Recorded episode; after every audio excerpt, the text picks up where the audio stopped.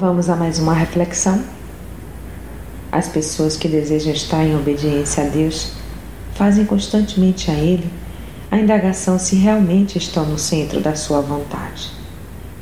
Há para estas pessoas a necessidade de estar em obediência ao Senhor e o Pai as honrará. Não é do Oriente nem do Ocidente, nem do deserto que vem a exaltação. É Deus quem julga humilha um e a outro exalta. Salmos 75, 6 a 7. Por isso, se estiver atravessando o deserto em sua vida, em meio à sua angústia, clame ao Senhor, e Ele o livrará, e você o honrará. Salmos 50, 15.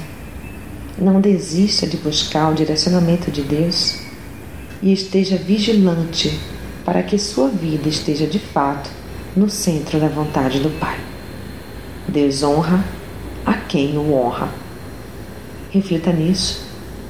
Sou Sayonara Marques. Minha página no Facebook é Despertar Espiritual Diário. Fique na paz de Deus.